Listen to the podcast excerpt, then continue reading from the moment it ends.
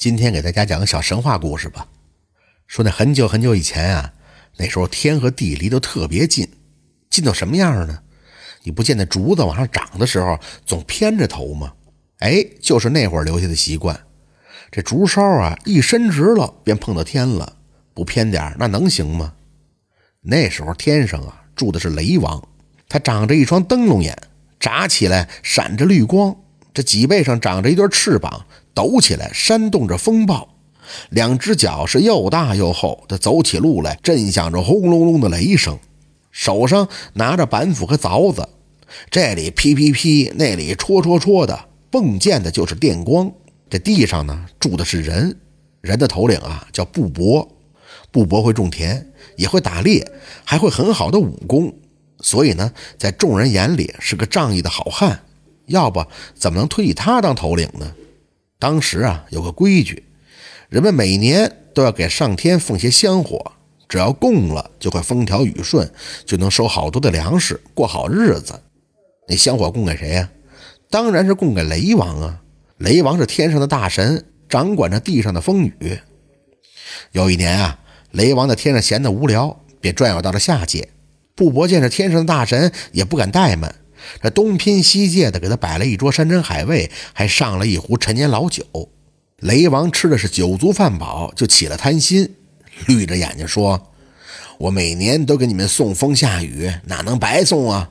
以后我要收租。”杜伯说：“哎，这人们还穷，饶了大伙儿吧。”那雷王可不依不饶，这头也是摇得晃晃荡荡的，看着实在讲不过去。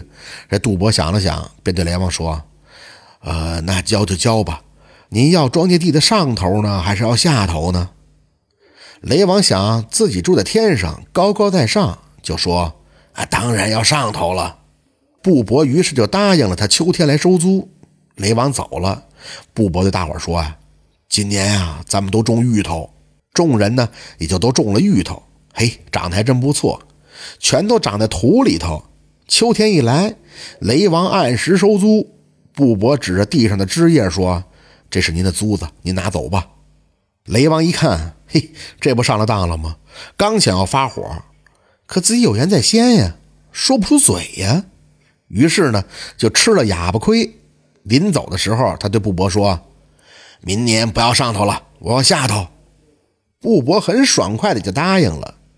雷王刚走，布伯对大伙说：“明年咱们全都种稻谷。”众人也就都种了稻谷，稻谷长得也是真不错，谷穗沉甸甸的压弯了枝头。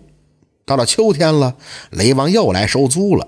布帛指着稻根跟他说：“你拿走吧，这是您的租子。”雷王一看，这不又上当了吗？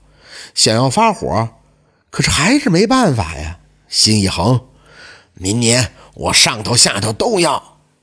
他想，这么一来，肯定布帛得求饶啊。那后头的事儿就好商量了，或许呢还能分些稻谷。没想到这布帛又爽快的答应了。雷王走了以后，布帛对大伙说：“明年呀，我们都种苞米。”众人呢也就都种了苞米。这苞米长得大，壮硕的苞米棒子都挂在了腰间。等到秋天来了，雷王晃着个膀子又来了。布帛指着根梢跟他说。啊，雷王啊，这是您的租子，您拿走吧。雷王一看这苞米，再一看这梢和根儿，鼻子都气歪了，气得他呀哼了一声，就直接回到天庭上去了。从此以后，这雷王啊也再不来收租子了。这就是雷王收租的故事。感谢您的收听，喜欢听白好故事更加精彩。